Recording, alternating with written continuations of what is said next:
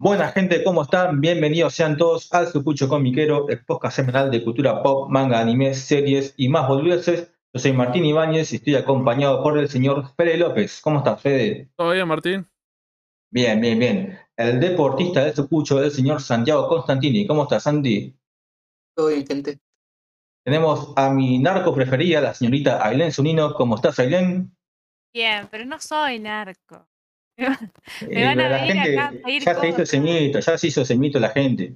No, Como no. que manija fiestero, traduce manga, es lo que piensa la Pero gente. si ya fuimos a tu casa y nos mostraste unas mansiones ahí enfrente de la costanera, eran todas mansiones narcos. ¿Te acordás cuando fuimos en el verano? Sí. ¿Qué onda eso? Eh, fuimos a tu casa y nos hiciste entrar con una No. bolsa en la cabeza para que no nos vean. Sí.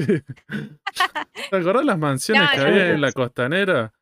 Unas Y bueno, pero no son mías. ¿Qué tengo que ver yo? Sí, dimos vuelta por ahí, Encima que le hice un tour gratis.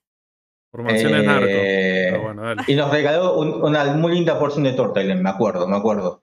Eh, Ah, y ahora, antes de, eh, antes de presentar al invitado, vamos a explicarle a la gente que eh, tenemos pensado agregar una nueva temática y una vez al mes la idea es entrevistar a los dueños de alguna comiquería diferente para tener su versión de cómo funciona el mercado, cómo consiguieron formarla y las próximas metas.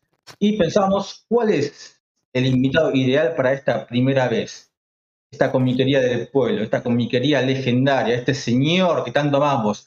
Gente, con ustedes, nada más y nada menos que Gerardo de Camelot. Ah, no, pará, pará, no, no, no lo conseguimos. Oh, bueno, eh, ¿cuál era el plan B? O la concha de la lora. Bueno, a ver, gente, eh, obviamente no podíamos empezar sin más ni menos que con un invitado que ya no es invitado, tiene las puertas del sucucho abiertas cada vez que quiere. Eh, lo queremos mucho, con ustedes el señor Germán Federico del sector 2814. ¿Cómo estás, Ger? Sí, me dijeron, me dijeron, por, quédate ahí por si no aparece Gerardo, cualquier cosa entras vos. Así que entré, me saqué así la, la pechera y entré acá directamente. Eh, hola gente, ¿cómo están? Bien, que bien, un placer bien. Estar, estar acá de nuevo. Con la bufandita. Con la bufandita, con la bufandita. Me estoy resfriando, me parece, estoy entrando en mi temporada de tos, así que tengo que cuidarme. Pasa, pasa, pasa. Eh, no podíamos empezar con otra comiquería que no sea sector, la comiquería que nos bancó desde, desde que empezamos y para la gente que no conoce ¿no? la intimidad, si hoy Santiago, Fede, Ailén, Ronit, Manija, Sarino y yo nos conocemos de alguna manera es por culpa del señor Germán Federico y de su monstruosa comiquería. Así que bueno, empezamos Todo con... empezó con un, todo empezó con un WhatsApp. Cuando ganen Oscar o cuando Claro. él la lleven presa, la devuelvan a Colombia o algo de eso, cuando pasen todas esas cosas, eh, van por decir, todo empezó con un WhatsApp. Cada vez que... Cuando, cuando Santi tenga su mansión de Playboy y le pregunten cómo arrancó, y arrancó, arrancó así. Pero cada vez que Santi se lleva una mina, le tiene que agradecer a vos. Mira, Ger, esto Sí, sí, más o menos. Mínimamente, mínimo. Así que, bueno, Ger, sabemos que sos una persona de hablar poco, ¿no? Que te cuesta soltarte para estas cosas. Nosotros te vamos a ir guiando en todo caso. Eh, algo que siempre solemos preguntar a todos los invitados, ¿no? Porque por lo general los invitados son parte del nicho, es cuáles son tus orígenes comiqueros, ¿no? ¿Qué fue lo que consumiste de entrada? Ya sea cómic, manga o cualquier otro medio. Chico, la verdad que empecé a leer, supongo como todos, historietas, tiras diarias y esas cosas. eh, en, un, en, una, en una pasión loca de mi vieja que me había mandado chico a estudiar inglés, me regalaron mucho, mucho historieta de Disney. eh, el Pato Donald, eh, Uncle Scrooge, ¿viste? todas esas cosas, en inglés. Entonces, era como leer esas tiras diarias así cortitas, eh, todas en inglés, y ella quería que yo las lea, y bueno. Entonces aprendí de chico, por suerte, con todas esas cosas. Medio que se enojaba si yo leía alguna otra cosa, pero admito que las partes que más me gustaba de tanto la Villiquen como el anteojito era la parte donde estaba Pelo Pincho y Cachirula, donde Claro. estaba Soy los Sagá y no sé qué, había un montón de historietas de, de corte europeo la mayoría, ¿no? O por ahí alguna cosita nacional que también tiene corte europeo. Eh, así que los orígenes son un poquito por ahí, por ese lado. Después siempre hay un momento en el que vos te haces comiquero, que, que por ahí hay algo que te, que te agarró y te hizo comiquero. Dijo, quiero seguir por este lado, no quiero lo otro, quiero hacer esto, ¿no? Eh, que yo no lo tengo tan, tan fresco, tan en mente. Supongo que la muerte de Superman, editada por Perfil en el 92, 93, puede haber sido una de las cosas. Mi madrina trabajaba en la editorial Perfil, entonces me las regalaba siempre, cada vez que, cada que nos veíamos. Eh, entonces, para mí no era historieta, era un regalo que venía de parte de, ¿no? Un poquito como lo que contaba de Donald y todo eso. No eran historietas que uno iba a comprar al kiosco. Las primeras que yo pedí para ir a comprar eran de, a ver si Fede me ayuda, de X-Men de Columba, eran las de X-Men de Jim Lee y Uh, arrancaste con esa gloriosa. Con, con O esa sea, lo gloriosa primero, etapa. lo primero que yo agarré y dije, ok, Villiquen, Anteojito y esto me lo regalan. Aparte tenía un tío que trabajaba en el parque Rivadavia, donde las revistas, viste, son como el pan de cada día. Entonces, revistas Dago, de eso, tenía siempre un montón de Editorial Columba, ¿no? Eh, pero lo primero que, que no me regalaban, que dije, che, yo quiero ver, eh, eh, lamentablemente, es el X-Men de Jim Lee Chris Claremont, que bueno, después fue adapta- adaptado al, a la serie animada, ¿no? La de ¡Qué pardo! Titania, Tormenta, Pochocla, no sé, Júbilo. Uy, lo, personaje sí. fundamental. eh, bueno, esos, esos, los X-Men de Jim Lee, básicamente. Así que esos, si, si por ahí ser comiquero es eh, gastar tus manguitos en algo, eh, ah, por ahí más o menos fue por donde empecé. Con todas esas cosas. Después, bueno, Editorial Perfil murió. eh, empezaron a llegar los saldos de España cuando no teníamos industria nacional, los 90s. Para todo aquel que quiera volver a los 90, bueno, no teníamos industria nacional en este rubro y un montón de otros rubros. Eh, nos llegaban cosas de España. eh, nos llegan cosas de España en forma de saldo. O sea, te llega el tomo 1, el tomo 3, el tomo 8, el tomo 24. Listo. Y andar a armarlos como puedas. Y dicen que en Villa Crespo, si vas, está el tomo 8. Y dicen que en Quilmes encontrás el tomo 2. Y así, era más o menos una aventura ser comiquero en ese entonces. Y no había cantidad, no había nada. También llegaba Forum, que era 5, traía las cosas de España de DC. Forum traía las cosas de, de Marvel de España, ¿no? Y después, con el correr de los años, ya estamos más o menos en el 97, 98. eh, soy un poquito grande, gente, sí. Eh, Norma empezó a editar en un formato horrible, horrible, horrible, unos prestige asquerosos que se despegaban todos los lomos. Estás arrestado, Ranma, Evangelion, lindo. eh, Basta, no, Basta no me acuerdo, eh, 3x3 ojos, no sé, un montón de cosas. Videogame me parece también. Empezaron a editar un montón, un montón de cosas que eran nuevas para nosotros. Llegan las revistas que venían con CD. ¿Se acuerdan? Las Dokkan, la Minami, que en ese momento venían con un CD de regalo que era interactivo, vos entrabas y te mostraba, no sé, en calidad. ¿Cuál es la calidad más chota? Que es un, un AVI, no, no sé, no me acuerdo en qué Claro. formato era, pero era, eran píxeles que aparte tenías que tener una buena máquina para correrla, que claramente yo en Verazategui no la tenía. Eh, y te venía con un montón de cosas y eso fue como la, la parte la parte de, de anime, digamos, cuando llegó en el 97-98 Magic Kid y la explosión de Seiya, Sailor Moon y todas esas cosas que ya sabemos. Un saludo para Sarino, eh, esté donde esté. Eh, ahí fue como dije, no, pará, esto me, quedé acá, me acomodé así, eh, cual botinera, y dije, acá, acá es donde quiero quedarme. Creo que también el otro, lo otro, lo otro que me marcó un montonazo fue en 1993, Telefe. eh, no me acuerdo si a las 4 o las 4 y media de la tarde, Supercampeones. Esa fue la primera vez fuera de lo que es la historieta que dije. Eh, pues vos antes cuando eras chico por ahí vos mirabas algo japonés y para vos eran dibujitos. Eh, no, no es que decía, no, esto es anime, esto es de Toei Animation y esto Thundercat, eh, Halcones Galácticos, Claro. Transformer, eh, Astro Boy, Massinger, Robotech, toda esa cosa que yo miraba de muy chico, para mí era todo lo mismo, eran dibujitos. La primera vez que agarré y dije, en el 93, ¿no? Que agarré y dije, che, yo quiero más de esto, fue con, fue con Oliver y sus amigos, supercampeones de Telefe. Supercampeones, llegaron ya. ¡Supercampeones! Sí, era, era, era bastante heavy. Un tema inventadísimo, pero bastante rockero. Así que para cuando llegamos a 95, eh, Dragon, eh, Saint Seiya, 96 Sailor Moon, 97 Dragon Ball, 98 Dragon Ball Z, yo ya venía medio, entre comillas, curtido por todas estas cosas. En zona sur, como vos sabés, no hay comiquerías, entonces eh, teníamos que irnos a Quilmes, a Yoshi, a Avellaneda o a Capital a buscar revistas que tengan información, ¿no? En ese momento la Comiqueando, la Láser y alguna Kame española que, como decía, llegaba en forma de saldo. Así que era bastante, bastante difícil. ¿Cómo empecé? Con eso. Con no rindiéndome, teniéndolo como no algo tan, tan sencillo. Por ahí si hubiese tenido cómics en el kiosco y todos mis compañeros hubiesen tenido cómics, por ahí no era comiquero. Lo que despertó en mí es esa cosa de, perseverancia casi sanseística de seguir hasta el final, hasta encontrar, hasta poder armarme por lo menos los primeros 10 números. Y eso era, era una búsqueda de tipo Pokémon, ¿eh? Y a vos con Pokémon Go te costó encontrar a, a Charmander o lo que sea, bueno, esto era más difícil. Andar, armarte un primer arco de Sandman en ese momento. Claro, y también había un desafío, ¿no? Para el comiquero de andar construyendo la historia, porque por lo general nunca conseguía la historia desde el número uno. Era muy No, no. difícil, y tenías que interpretar a raíz del tomo 8, y el número siguiente que conseguías era el 5, tenías que volver para atrás. Era medio, medio enquilombado eso. Y contame un poco, Ger, mencionaste muchas series, mencionaste Supercampeones, mencionaste Seiya, ¿cuáles fueron las principales que te inspiraron? No solamente en manga, ¿no? También en cómic. ¿Cuáles las que te inspiraron a que hoy tengas una comiquería? Eh, bueno, el comienzo del universo, el comienzo de todo, Batman. Batman, la verdad que Batman es la razón por la que camino, más o menos. Eh, empezar a leer Batman en editorial perfil y después, los, como decía, los saldos de 5 fue el mayor motivador ever de toda la vida.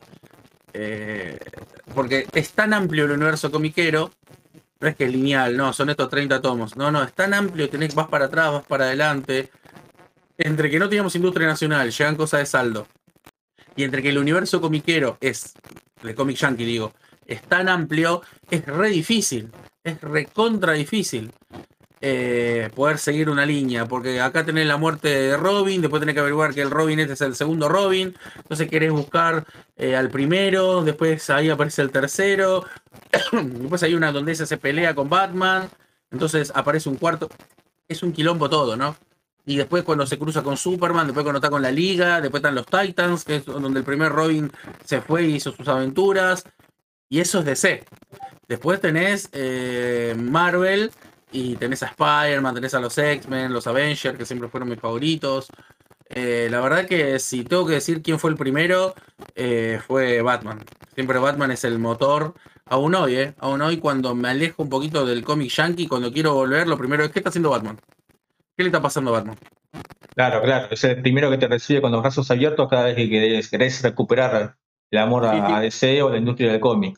Eh, Ger, eh, si bien te estamos entrevistando acá porque tenés una comiquería, previo a eso hubo un- una especie de Germán capítulo cero, ¿viste? Donde eras el varón de los cómics, te- te- que vendías ahí en microcentro, eh, tenías, estaban callejeros. Contanos un poco cómo fue ese proceso. Bueno, ya que no me atraparon en ese entonces, supongo que ya pasó. Ya Eh, está, ya mucho pasó, tiempo, ya. podemos- ya podemos hablar. Ok. Claro. Eh, la verdad que yo tenía otro trabajo formal, era una persona civil, como cualquier otra, y eh, necesitaba, necesitaba tener felicidad en mi vida más allá del laburo y me gustaba, me gustaba, me seducía mucho la idea de trabajar de algo de lo que me gusta, ¿no? Cosa que como buen empleado de Verazategui con pocos recursos no le pasa a nadie, porque por lo general trabajás de lo que podés. Eh, no, tuve, Claro. no tuve muchas oportunidades. Eh, mis viejos hicieron lo que pudieron dentro del contexto que había. Eh, entonces siempre me quedó esa cosa de, che, qué lindo, mirá, poder trabajar, ganar mucho, poco, lo que sea, pero con algo que te gusta, ¿no? Que te da placer, de que llegas a tu casa y hiciste esto y marcaste una mínima diferencia. Eh, con... Y la verdad que empecé a vender historieta, cosas que no había de distribuidora, de catálogo, como para no meterme a pelear con las comiquerías, porque tampoco quería... eh, obviamente yo no iba a fundir la industria nacional, ¿no? Pero no quería ponerme a pelear con Meridiana, con Enteleque, con, con quien sea, eh, por estar vendiendo cosas de catálogo. Llámese en ese momento SC Sudamericana, Ibrea, Panini, no, Panini no todavía. Eh, no, cosas de Panini España, cosas de SC España. Todo ese material de catálogo no quería tocarlo, entonces dije, bueno, vamos con la otra cosa que me gusta. Los Issue Yankee. Eh, traer TPBs, en ese momento también no estaba tan de moda Book Depository, Amazon, la gente todavía tenía miedo de ingresar sus datos y todas esas cosas. Entonces dije, bueno, vamos a hacer con esto que me gusta, que me sale fácil, más o menos. Eh, hasta, hasta que cada vez, yendo mejor, eh, se tuvo que empezar a ampliar todo lo que estaba haciendo, ¿no? Imagínate que vos vendas, eh, no sé, te despiertes temprano para vender bolitas y churros. Al principio haces una docena, después cuatro, después cinco, y en un momento ya tenés que despertarte a las 3 de la mañana porque tenés que hacer 60 docenas y repartirlas antes de entrar a tu laburo, ¿no? Que yo tenía un laburo que era bastante demandante encima, que no era de lunes a viernes de 9 a 5. Era sábado y domingo, feriado, eh, un montón de horas, me podían llamar a cualquier a las 3 de la mañana y yo tenía que estar tenía que estar ahí atento. La verdad que era en ese sentido no sé cómo hoy hoy no lo haría. Pero bueno, la juventud, el hambre, Claro. las ganas hizo que en ese momento pueda eh, eh, hacer equilibrio con todo eso. Eh, así que sí, vendía co- cosas yankee y las repartía en el, en el famoso McDonald's del obelisco, la Office, le llamamos en ese momento, la Mac Office, eh, la que rompe cada dos por tres la hinchada de boca como corresponde, ¿no? Porque Como debe ser. Como debe, Debe ser. ser, No, no, no sería ser, fútbol. Ahí para eso, claro. Si no, ¿para qué pone un McDonald's frente a un obelisco? Se la está buscando, claramente. Ah, Eh, eh, entonces, bueno, repartimos ahí porque justo ese, aparte de ser un lugar céntrico, 10, mil, 10 millones de subtes, eh, arriba, no sé si alguno fue, justo tenés un, eh, tiene un segundo, o sea, un primer piso y en el fondo tiene unas mesas largas que más o menos están hechas para estas cosas, para que se junte la gente de Speed, la gente de Coca-Cola, la gente de Avon, viste, las que hablan y con su crew, bueno, salgan a vender. Bueno, entonces en las mesas esas me servían un montón y ya medio como que ya las tenía, entre comillas, alquiladas, ¿no? Porque eh, ya nos habíamos hecho amigos del de seguridad, todo se arregla siempre. Todo cuando lo podés arreglar, lo arreglas. Con las chicas que iban ahí, tratábamos de consumir, no solamente coso. Le decíamos, ¿no? Cada. Vos vení cada media hora. pues Aparte le suma a las chicas. Viste que pasan por las mesas. Hola, un cafecito, un heladito, lo que sea. Y ella le suma, le suma puntos, bla, no sé. Entonces vos pasate cada media hora, cada 40 minutos que te vamos a consumir café, café para 10, lo que sea, como para que no me echen y, yo la semana siguiente cuando vaya con mi valijota, que al principio era una mochilita, una bolsita, un lo que sea, después terminó siendo una mega valija, eh, nos dejen subir y no nos echen como a cualquier vendedor ambulante, que básicamente era eso. De nuevo, yo lo pienso hoy y, no puedo creer cómo mi único franco eh, me la pasaba, me iba, me despertaba a las 7, 8 de la mañana a armar bolsas, paquetes, a embalar cosas y me iba, o sea, me iba al correo cuando tenía que enviar correo y después me iba a pasarla allá y volvía para acá. Yo no sé cómo no me dejó mi señora también con todas esas cosas, ¿no? Porque, de nuevo, laburo muy de palante en toda la semana, tenés franco un jueves, un viernes, que ni siquiera es un fin de semana, y me lo pasaba allá con eso. Pero bueno, era lo que me gustaba. No volvía cansado, volvía contento, más por eso. Volvía cansado el lunes, el martes con mi otro laburo. Con eso volvía, y bueno, hablé, conocí a este, conocí al otro, nos cagamos la risa, discutimos un montón, porque de vez en cuando me gusta discutir. Eh, la verdad que era una experiencia copada, muchos de esos todavía están hoy. Bueno, Ger, recién me comentaste, ¿no? Que mediante este mecanismo eh, que tenías antes, ¿no? Que trabajabas en la calle, ahí en el obelisco, eh, fuiste formando de alguna manera tu primera clientela fiel. Comentame un poco eso, cómo se fue consolidando esa clientela. Semana a semana, porque la verdad que no había nadie que haga eso. Y me parece que había algo que, estaba faltando en el ambiente, que yo siempre lo cuento, que, siempre me gustó el modelo de- del bioclub, ¿no? De esta cosa, ya lo hablamos alguna vez, de, de, entrar, asesorar, de que no seas un número, de que no sea un McDonald's justamente, ¿no? Que no sea una franquicia, Café Martínez, Starbucks eh, y todas las franquicias esas que hay sino que no que te atienda alguien más o menos especializado. No sé si tiene algo, algo para decir, pero por lo menos que haya leído mucho, ¿no? Así como Claro. en el videoclub, se supone que en el videoclub, como no era una cosa tan rentable, el que te atendía, eh, por lo menos había visto más películas que vos. Bueno, en este caso me gustaba mucho hablar de esto porque eh, era algo que me gustaba, era algo que, me gust- que sabía bastante, que me interiorizaba, eh, quién es el editor, qué es el que hizo. Por ahí tengo muchos, así como por ejemplo hay mucha gente que le gusta le gusta los dibujos y tienen un montón de libros de anatomía, pro- eh, eh, perspectiva, proporción y todas esas cosas.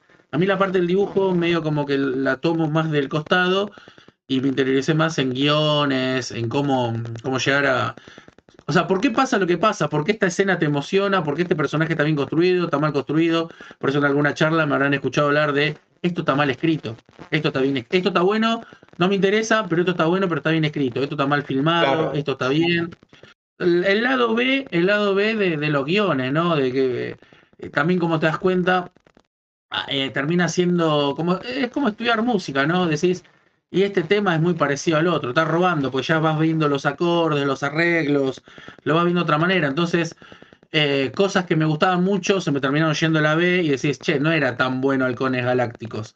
No estaban tan bien escritos los capítulos y ahí es cuando termina diciendo la, la serie animada de Batman, no, pará, esto está bien. Acá los tipos se arriesgaron, hicieron esto, esto continúa acá, acá no me están choreando. No agarraron una idea y me les tiraron 64 capítulos. No, no, acá lo hicieron bien y este capítulo podrían haber salido mil más, pero tipos decidieron que no, contar la historia y cerrarla. Eh, Aparte entonces, la te- época, esa la de Warner también, que se, había hecho Fenomenoide, Animaniacs, todo Sí, eso, que sí, estaba muy bueno. Era, de hecho, de ahí venían los de la serie animada, Alan Burnett y muchos de esos venían de ahí, de Tiny Toons, de Gárgolas, Sí, eh, Gárgolas, eh, ¿cómo se llaman los tres hermanos? Animaniacs. Animaniacs, Animaniacs, o sea, tenían un, tenían un, un equipo creativo, más allá que te gusten los shows o no, tenían un equipo creativo muy sólido, muy fuerte. Estaba bastante, bastante bien hecho. Apuntado chicos, pero estaba bastante bien hecho.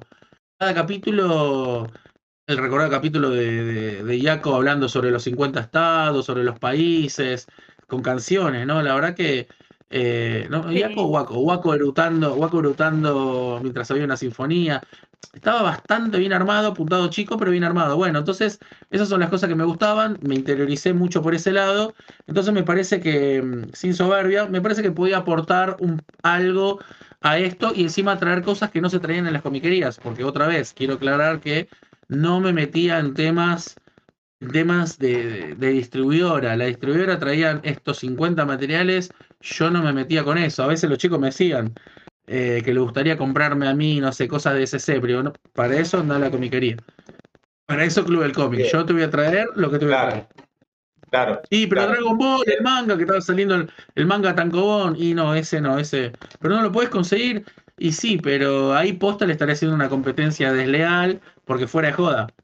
Eh, lo mío yo me lo estaba tomando como hobby, pero no estaba pagando impuestos, no estoy pagando luz, no estaba pagando gente, la FIP no me conocía en ese sentido.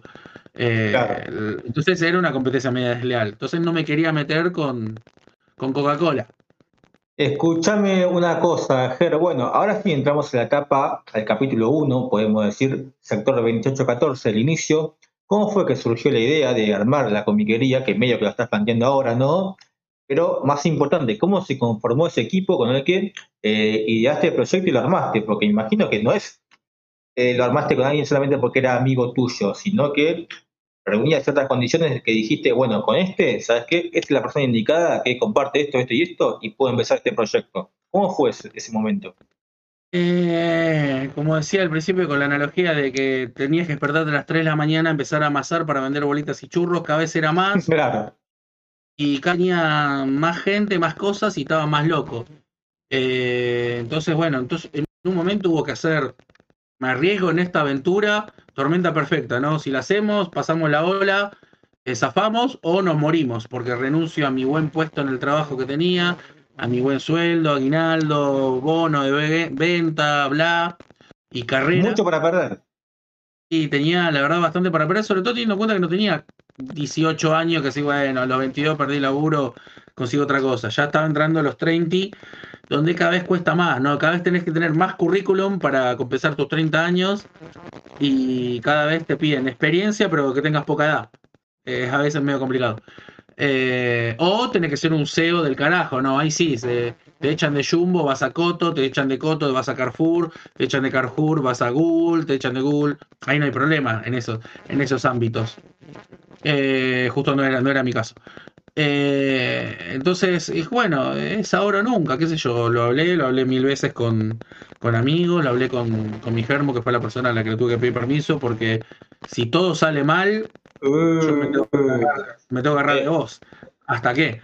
Eh, sí, porque la verdad que venís todos los días para el culo, así que hacé lo tuyo, hacé lo que te gusta. Si sale bien, sale bien, y si sale mal, bueno, rock and roll, qué sé yo. Vemos. Eh, siempre puedo trabajar de cualquier cosa. Lo que me da bronca es tener que estar de nuevo de cero, ¿no? Tener que empezar otra vez desde abajo, ¿viste? Pero bueno, qué sé yo. Eh, si, pude, si pude subir una vez, puedo volver a subir, supuse. Entonces, la verdad que sí, nos juntamos con un amigo que, con Daniel, que, es mi socio actual, que ya había tenido una comiquería, ya la había cerrado, Macron Galtos en, en Villa Crespo, y él ya iba juntando material, todos los meses, él trabajaba en una distribuidora, Entonces todos los meses iba comprando cosas para ir guardando, o sea, su ahorro lo iba teniendo ahí en, cajas, en, en cómics. Eh, porque tenía el proyecto de en otro momento abrir otra comiquería. Eh, entonces, bueno, se cuadró, dijo, listo, este es el momento, es así, es ahora.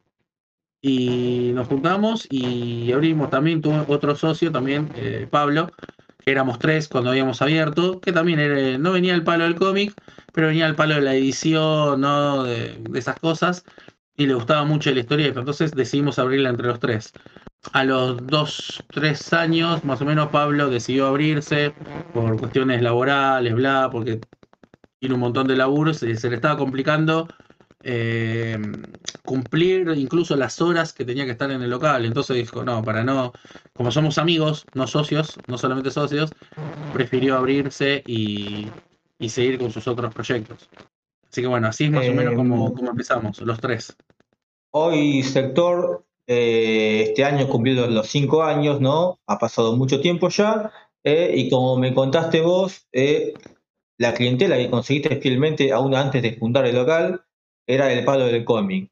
Vos y tu, con tu socio eran el palo del cómic, ¿no? Una de- ventaja eso. De hecho, una, sector. fue una ventaja entrar al local y ya tener clientela. No es que Claro. abriste y bueno, hola, tenés que hacerte conocido. Ya en el momento cero, en el momento uno, cuando abrimos, ya había cómics que estaban entrando para esas personas.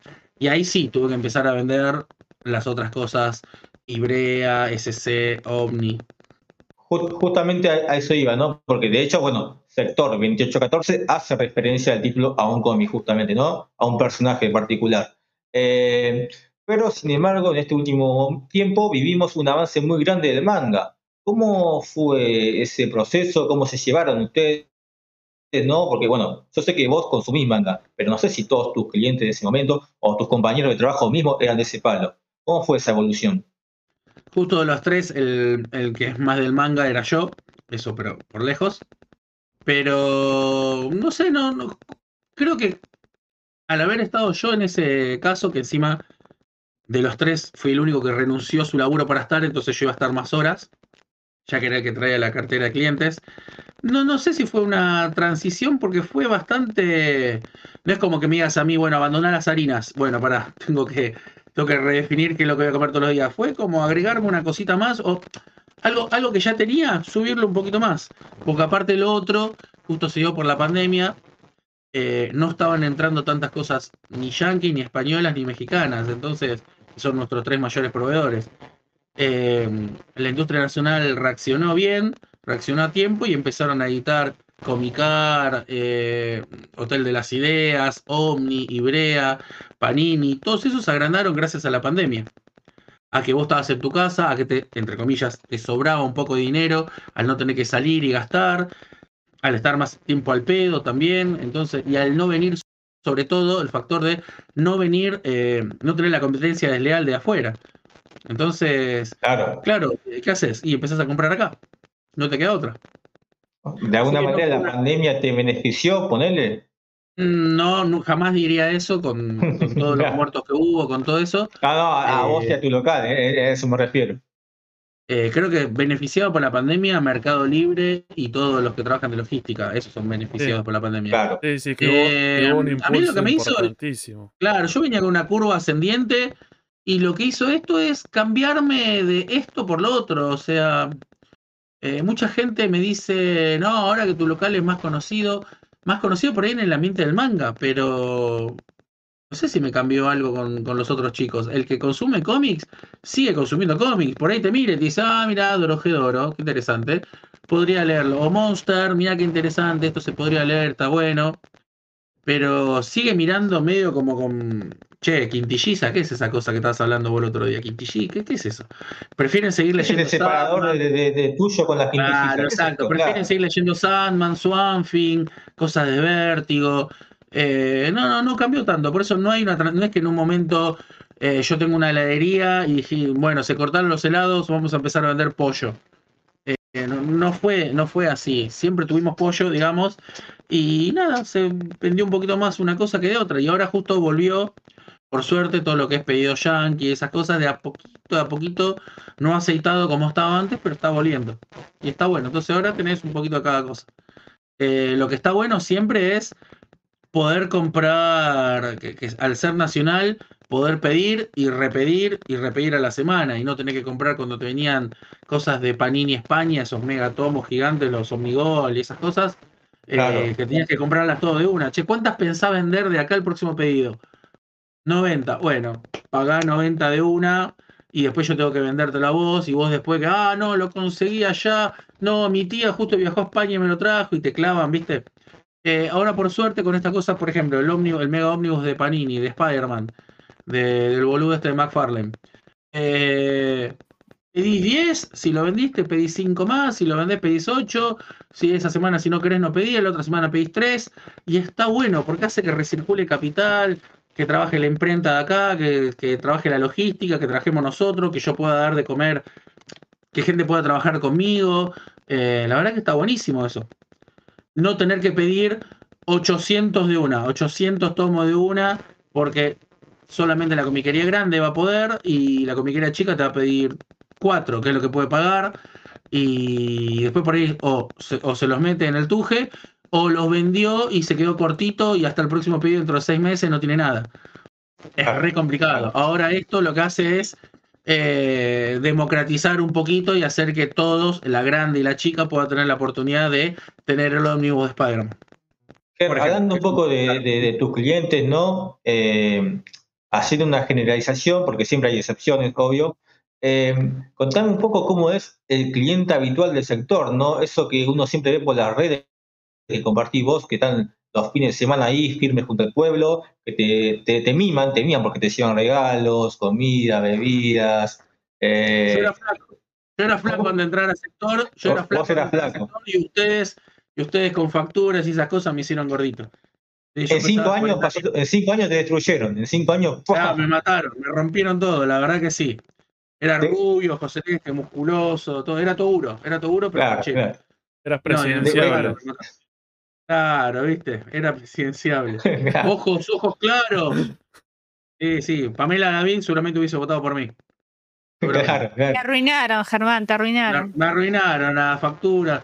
No, la verdad no sé si es la mayoría, pero si hay algo no nos podemos quejar es que la gente, la gente es cariñosa, es buena con nosotros, no es que andamos mendigando por ahí, lo hace de corazón y, y posta creo que entienden que, el sector fue hecho con otra, con otra idea, fue hecho con la idea de la comiquería que ya no existe, eh, que eso era un poquito lo que decía cuando yo tenía la Mac Office, cuando estábamos ahí, no, ya no estaba más en ese entonces el ir, comprar, hablar, ¿qué te parece? Che, qué bueno, mirá, bla, bla, bla. o sea, había gente, por ejemplo, en ese entonces en la Mac Office que había ido a comprar a X lugar, venía con su bolsita de X lugar con esos mangas y después me compraba a mí algo y se quedaba conmigo hablando de los mangas, ¿entendés? O del cómic que había comprado en otro lugar. Porque en el lugar donde le vendieron le dijeron, hola, sí, 100, tomá 200, 100 tu vuelto, gracias, ¿quién sigue? Y sentís que estás en un despacho de pan, sentís que estás vendiendo eh, rulemanes, ¿viste? Y se supone que estás vendiendo historieta. No digo que te cuelgues a hablar, que tenés que ser un apasionado de eso, pero me parece que debería haber debería haber otra, otra intención a la hora de vender historieta, ¿no? No es que estás vendiendo, sin despreciar a la gente de McDonald's, ¿no? Pero no es que estás vendiendo un combo y te vas a poner a hablar de, de si te gusta el pepinillo, si no te gusta la, la lechuga y tomate. Me parece que acá da para ponerse a hablar de esas cosas.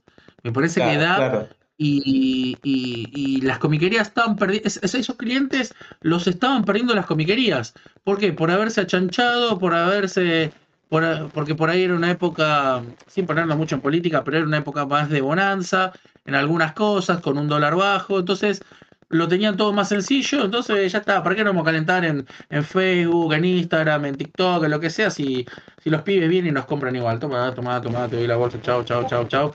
Y, la ge- y las comiquerías mismas empezaron a perder esos clientes. Tuvieron que, tuvieron que ponerse las pilas. Y si te das cuenta, si ves la evolución, tenés las evoluciones. O sea, las que tuvieron que cambiar en serio son un montón de comiquerías grandes incluso. Que tuvieron que hacer así, así. A empezar a dar cositas, a empezar a, a contratar gente para que les filme, porque ellos no son del palo. Por eso aparecieron los CM, los, eh, no sé cómo se llama, el que te va, el que te hace te filma, hola, acá estamos haciendo esto, porque por ahí ellos son los que tuvieron que cambiar. Nosotros cuando abrimos el local, eh, mal que mal, la impronta que se ve es la que hay y es la que tiene uno.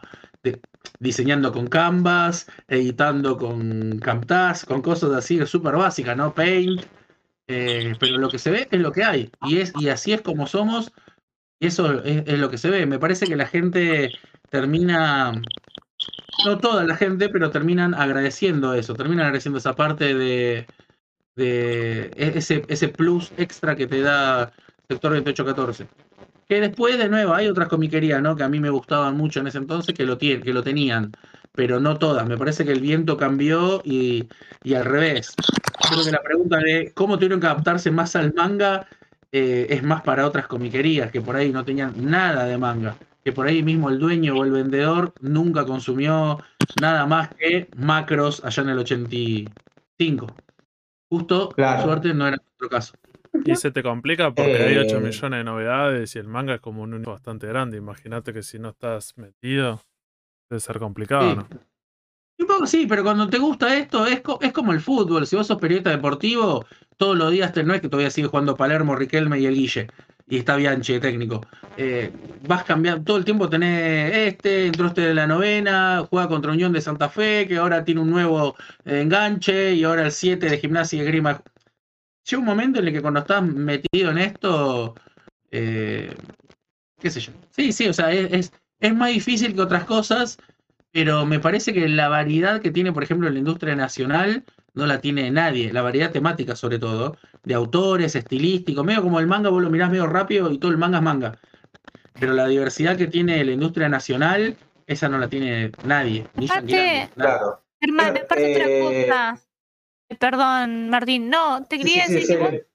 sos cons- fuiste consumidor de manga, entonces tenés una idea de cómo es, cómo este, cómo es la estructura, son, es bastante, bastante cuadradito el manga. El manga o sea, empieza, termina, cuántos Claro, y todo eso. O sea, como que Mm. no es muy difícil, no es como que tenés, eh, no es como en el cómic que tenés un personaje y 250 millones de runs por todos lados. O sea, distintos escritores, distintos 14.000 autores, Eh, después de los claro. 14.000 autores son 14.000 visiones diferentes. No, no, el manga es más sencillo. Por más que tenga mil tomos, es más o menos lo mismo. Y Es empieza muy y termina, es muy una estructurado. Es muy sí. estructurado, entonces es más fácil se te Por eso es más fácil de seguir cabeza. también. Y por eso me doy Sí. cuenta, Elena, con eso que decís.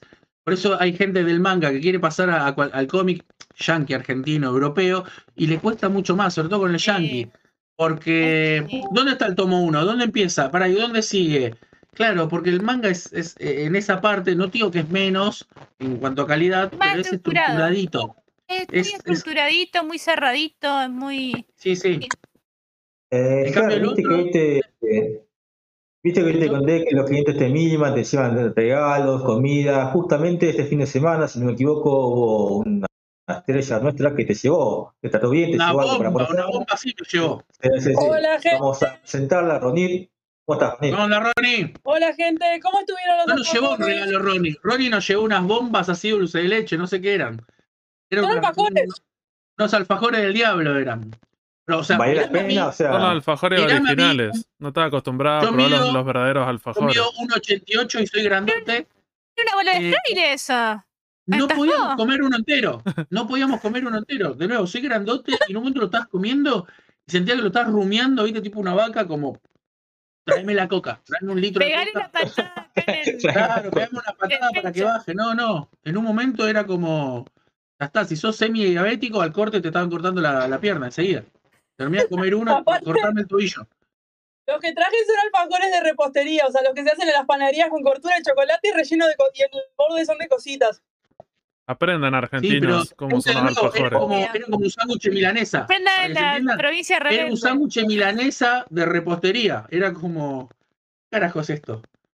Al lado de eso, el, el capi- el alfajores capitán quedó chiquito. Claro, al lado de eso nuestros alfajores son como de un Satur, son como cositas así Claro. chiquititas. Sí, sí, sí, una bestia. Pero bueno, justo ese día, justo el Eh. sábado también tuvimos salamito, queso, nos trajeron amigos de todos lados, la verdad que por suerte vamos a llegar a casa y no cenar. Sí, sí. La verdad No, que está... ya no, llega más tarde para el trabajo, ya está, ya sabe que alguien, No, alguien le va a dar de comer. O- Voy con el tupper y que alguien me tire ahí y. Sí, sí. Claro, Chicos, le pongo claro. contento todo. Eh, Germán, no te quiero comprometer, ¿no? Vos siempre podés decir que querés responder y que no, pero ¿te animás a contar alguna anécdota con algún cliente, alguna anécdota particular, al- que te resulte graciosa o furiosa, eh, no sé, alguna situación que comprometa a Santi para librarte vos de última? ¿Te animás a contar algo? Ahora, no nos escucha, no está, no sé qué. Preferiría contar las cosas buenas de la gente cuando se cope y nos trae comida, regalitos. No sé todo. por qué siempre, Claro. siempre nos traen cerveza. Ah. Siempre nos traen cerveza. Pero de, de las malas tengo, tengo para hacer un libro. No, alguna Eh, cosa que te haya te sorprendido también, como siendo, pueden ser sorpresas positivas. me sorprende. Claro. Me sorprende, pero ustedes ya hablaron de eso, de, de los talks de los comiqueros, ya hablaron, ¿no? De las mañas de los comiqueros en algún programa. Y me parece que ahí lo tenés resumido de, de estas cositas de que vino acá bolladito, o que está dobladito, o que, y esas Claro. cosas que, que son más, que tienen más que ver con, con la inocencia, que uno, uno lo ve, hay gente que también comiquera vieja que lo tiene, pero son los menos. La mayoría uno Sí, lo sí, ve sí. más en, lo ve más en estas cosas de que recién estás empezando y todavía no tenés tus valores medios armados. Entonces pensás que el libro, que el libro que es para leer, básicamente, tiene que ser como una bota que te compras de cuero, ¿no? Que tiene que Lady Store de 18 mil dólares. ¿Cómo tiene que estar? Y 0 km, ok. Esto es un libro. El libro debería. Tiene, tiene otros valores el libro. Me parece que vos cuidás más el libro cuando entendés lo que el autor quiso decir, cuando entendés de qué estás hablando y qué es lo que quiso decir, y cuando lo tenés 0 km como si nunca se hubiese leído. ¿Y entendiste de qué se trata Greg Teacher Onizuka? ¿Entendiste Berserk por qué están peleando? ¿Entendés por qué pelea todos los días Seiya, Hyoga, Jun, Shiro Iki? Porque me parece que ahí respetás más el libro, más la obra, ¿no? ¿Entendés cuando en Silence of the Lamb? ¿Te parece el bueno o el malo, Hannibal Lecter? Si no, me parece no entendiste la obra. Eh, si lo tenés 0 km y lo guardás ahí y no entendés la Rina, In- Rina Inverse en Slayers, eh, cómo era una piba buena que utilizaba magia negra, cómo podés utilizar magia negra para el bien y cómo jugaba con esa, ¿no? Con esa dicotomía. Si no entendiste eso, me parece que tenés Slayer ahí al pedísimo. Creo que vos respetás más al libro, a la obra, cuando entendés un poquito, no es que yo me la sé toda, ¿no? Pero digo, cuando te- entendés algo de, de lo que el autor quiso, quiso hablar, más que si acá se ve. Mira, yo por ejemplo ahora, eh, ¿cómo es? En casa de zapatero, no sé qué, bueno, yo tengo un montón de señaladores, acá no tengo ningún señalador, lo estoy, lo estoy manteniendo con la solapa. No tengo ningún señalador a Oh, mano, qué entonces lindo, bueno, eh. estoy leyendo. ¿Podés describir qué es eso que agarraste ahí, Ger, para la gente que no está viendo? ¿Qué tomo? Este ¿Y es el, mejor personaje de la historia, Genso Wakabayashi, Benji Price. Eh, en este se basa la obra porque fue el primer rival y el que hizo crecer a Oliver Atom. Eh, esto es Ah, eh. ¿Atajan ese tomo? Ah, no, yo que no ataja nunca ese personaje. Pero bueno, qué, qué buen, qué buen material que tienes ahí. Claro, porque buen cuando, un personaje está bien caracterizado, cuando un personaje está bien caracterizado, muteame a Tincho, por favor. Cuando un personaje está bien caracterizado, no hace falta aparecer todo el tiempo. Para eso tenés obras menores, menores y ridículas. Estas que son buenas, te lo muestran acá Facherito. Entonces, bueno, como estaba leyéndolo y no tenía un señalador, eh, lo doblé con esto. Y, no, y creo que no me hace menos comiquero. O creo que no es que, No es que odio a Capitán Subasa y por eso lo estoy haciendo así. Creo que no me lo hace ni mismo. menos.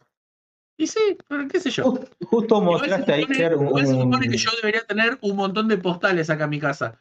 no tengo una Claro, claro, no tengo nada, no sé. claro. Postales, póster, cajitas, todo tenés No que tengo tener nada.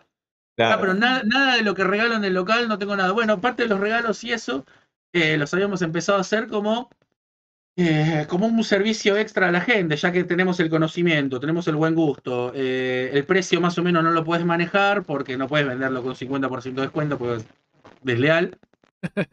Vamos a hacer, vamos a empezar a hacer postales, a hacer bolsitas. Después hay una parte que a a veces piensan, a veces me dicen medio con mala leche, che, ¿te enoja que tal lugar esté haciendo bolsitas también? ¿O te enoja que en este lugar? Y yo le robé, lo de las postales se lo robé a Camelot en su momento. Claro. O lo de los, ¿cómo se llama eso? Los prendedores. Los prendedores, no me acuerdo, de una comiquería. Los pins, los pins. Los pines.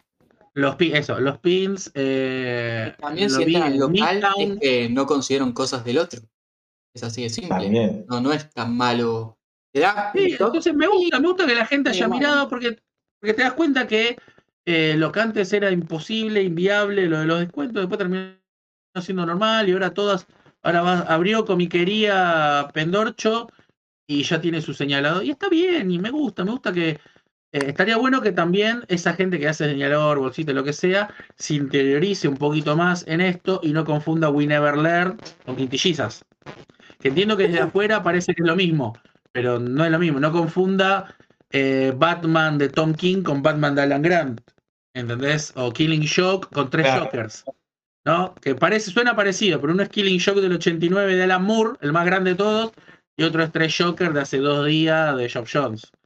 Claro. Entonces, Una muerte en la que- familia con muerte en la familia. Claro, muerte en la familia con una muerte. Claro, exactamente. Entonces me parece que eh, yo, como consejo, si tiene que afinar una expertise en algún lado, invertir tiempo, debería ser ahí en eso, en lo que estás vendiendo. Tenés que ser mejor en lo tuyo, ¿no? Por eso yo no podría trabajar en una verdulería, no podría trabajar en una ferretería, porque no tengo pasión por eso, no tengo conocimiento, tendría que aprenderme todo. Entonces, para mí es sí, toma llave, pico del oro, 14, toma. Eh, justo en esto no es tan sencillo, porque la gente te va a preguntar, te va a decir cómo sigue, qué hay, qué pasa acá, dónde empieza Naruto Shippuden. Eh, yo ese pregunto, ¿viste? Por ahí es cosas que no me las sé, pero por lo menos tengo mis recursos de, ya te digo, dame un segundito y ya te digo. ¿En qué momento termina la segunda temporada de Beastars para ver qué tomo tiene que leer la gente? Yo creo que ahí es donde me parece que dejamos la marca nosotros como sector. Después nos mandamos las cagadas que se mandan todos, ¿eh? A veces tenemos que mandar dos tomos y mandamos uno, o mandamos tres. Pasa porque esas son cosas cotidianas que le pasa a todo el mundo. Pasa, Me parece pasa. que la marca- Fer, Viste que hay un, un ritmo, un mito, hay un mito popular que dice, ah, el que trabaja en una comiquería se la pasa leyendo, juá, juá, juá, qué lindo debe ser. Eh, contame, Ger, ¿cómo cambió tu ritmo de lectura eh, desde que está en sector? Hay una parte esa del mito que se la creen incluso los que te tiran currículum. Cuando vos lo Sí, mirás, sí, sí. eh, que te dicen, de nuevo, inocentemente, gente por ahí con que tiró pocos currículums, eh, no, me gusta mucho el manga, el anime y soy buena onda. Sa- ¿Sabés, Ger? Te interrumpo. Uno de los primeros lugares donde fui a buscar trabajo fue a Camelot y fui Ah, con mira. ese mismo, con ese mismo diálogo que dijiste vos, con ese mismo discurso. No, ¿sabes que es un- sería un sueño para mí trabajar acá? Juá, juá, juá. Claro, y dije, no, y no. "Ah, imagínate que no me entendía nada, pero bueno, eh, Sí, algo así fue. No, lo veo, lo veo en propuestas incluso de otras comiquerías que abren, che, tienen su currículum, mi sueño, me encantaría, ustedes son recopados, sé un montón de anime. Que no digo que no tiene que pasar, porque tiene que pasar un poquito. Me parece que es secundario, me parece que primero tenés que tener otras herramientas como eh, sé embalar bien, atiendo bien a la gente, soy proactivo. Es un laburo. Muchas veces la gente piensa que uno no está laburando. Incluso, incluso, mira, acabo de hacer una crítica que no debería. Incluso la gente que cuando va a charlar eh, piensa, che, qué bueno, mira, Germán, hablé una hora y media con Germán ahí. Y por ahí Germán tenía que hacer otras cosas, ¿no? Y después Germán se queda una hora y media más, o Germán viene al, otro día de la mañana, se despierta y ya está con el café y estoy haciendo las cosas que tenía que haber hecho en ese momento. Yo creo que es parte de mi laburo también ponerme a charlar con cualquiera sobre niveles de poder de Naruto versus Yu Hakusho. Pero piensan que todo el tiempo es eso, que es, che, qué bueno, boludo. Sí, qui- quiero trabajar acá. Sí, querés estar así con unas. O sea, sí, vos lo mirás y quiero estar con salamito, queso, cerveza, hablando sobre quién tiene el tiro más fuerte, si es Snyder o Steve Huga, eh, mostrándote videos y todo eso. Y sí, seguramente si lo mirás así debe estar buenísimo. Pero todo eso hay una parte atrás que no se ve, que no. que es difícil. Difícil para el cajero, para el que está en la caja, que no es solamente cobrar y listo, para el pibe que está reponiendo todo el día, que no es solamente reponer y limpiar ahí el mueblecito y listo, para los que están en el depósito, que no es solamente, ah, me llegó este pedido, lo embalo y lo entrego, para los pibes de logística, que no es, ah, tengo que ir a Carabobo al 3200, voy, voy, entrego, me dan propina y me voy. No, no es todo tan sencillito así. Hay un montón de laburo, como en todo laburo, como en tu laburo, como en tu laburo, como en el laburo del que está escuchando. Que, ah, vos sos cajero jumbo, estás sentado todo el día, estás tit, tit, y no, no, no debe ser tan sencillo, tampoco. Eh, ah, sos colectivero, claro, estás paseando todo el día. Estás paseando, por la misma, estás paseando por la misma ruta, encima, más fácil, todavía no te perdés nunca. Y no, no, no, no debe ser todo tan, tan así. Claro, pre- pregúntale cómo tiene la espalda después. Claro, pero en la comiquería mucho es. eh, te pasa que te quieren mandar al sobrinito, che, mira, tengo mi sobrinito acá en casa, eh, te lo mando porque ustedes sé que, son copados. ¿Y qué me aporta tu sobrino? ¿Entendés? O sea, ¿qué me- sí, ok, yo te estoy haciendo un favor. eh, ¿qué, onda? ¿Me pagás vos a mí? Porque yo te estoy, te estoy cuidando a tu sobrino acá que no tiene ninguna expertise en nada. Primer laburo, súper virgen el pibe. Y, ¿entendés? Y se lo toman como, como si fuese una guardería, ¿no? El, padre que tira al tío que llama al sobrinito, o, incluso el mismo sobrinito que viene y te dice, me gusta mucho Ranma y vi tu video de Capitán Subasa, la verdad que estoy de acuerdo con Benji es el mejor, quiero trabajar con ustedes. Dame algo más, que no sea, que no te presentes en el currículum así, ¿no? Porque si no parece como que posta estás volviendo todo el tiempo. Eh, me parece re importante, ojo, me parece todas las personas que entraron al local, todas de alguna manera, todas son ñoños de una cosa o de la otra.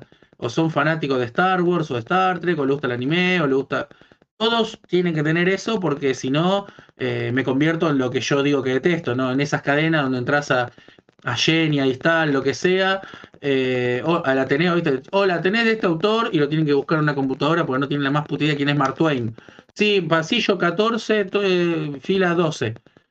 Porque se lo hice en la computadora. Claro, pero también, lo bueno que tiene que eso, lo bueno es poder ir a trabajar cualquiera. Puede ir a trabajar Sí. cualquiera porque no hace falta que sepas. ¿Cómo es Shakespeare? Jack- Shakespeare, sí, Shakespeare y lo escribió mal. ¿viste? No hay problema, no hay problema. Eso está, está bueno, pero eh, son esos lugares. Se supone que esto debería ser un poquito más amable, se supone que debería tener otra onda, me parece. A veces creo que llegamos a hacerlo, a veces nos tocan nuestros días también. Mira, yo siempre que voy termino renegando, agarro un flaco ahí que está en el mostrador, que hace que atiende, que no sé, voy a discutir nomás porque el tipo no sabe nada. Todo lo que dice no, no, no puedo estar de acuerdo con, con nada, con nada, eh, dice boludeces nomás. Y Claro, una, lo bueno una del hora y, una hora y media ponerle. lo bueno del sector es que te da, te deja derecho a que puedas equivocarte como vos. Puedes hablar y equivocarte Claro. sin ningún problema. Tienes Claro. todo tu derecho a poder decir lo que vos quieras. Yo veía a Santa ahí laburando, entrando y yendo al depósito y digo, che, ¿viste flaco? Me enteré un- o dos veces después que ese señor trabajaba en el sector. Este tipo con el que vengo yo a discutir, mujer, ¿qué, hace con acá? gente, sale con gente. Claro. Claro. Bueno, es así, Eh, es. Y bueno, bueno, Ger, eh, en, en todo caso, ¿no? El ritmo de lectura al final disminuyó, aumentó, encontraste alguna joyita que Qué dentro de la buenísimo, comiquería. nunca te respondí, ¿no? Nunca te respondí. No, el ritmo, el ritmo de lectura, el ritmo de lectura bajó, pero un montón. Eh, tuve que empezar una cosa que no me gusta, que es leer por trabajo o averiguar por trabajo, que eso me, me pone mal. Pero de nuevo, si sos periodista Me deportivo, imagino. vos sos hincha de Colón, y a veces te toca cubrir a River, a veces te toca cubrir Unión, a veces te toca. O te toca cubrir Colón, pero el vóley de Colón, no el fútbol. Y entonces, eh, hay de todo. Tenés que ponerte al día con, con un montón de autores japoneses, yanquis, europeos, nacionales, que por ahí ni en tu puta vida hubieses tocado, entonces descubrís cosas copadas, pero también hay un montón que decís, ¿por qué tengo que estar al día con mm, mm, mm, que no me interesa Claro. nada? Y justo vienen y justo como es el del momento y lo animó no sé quién.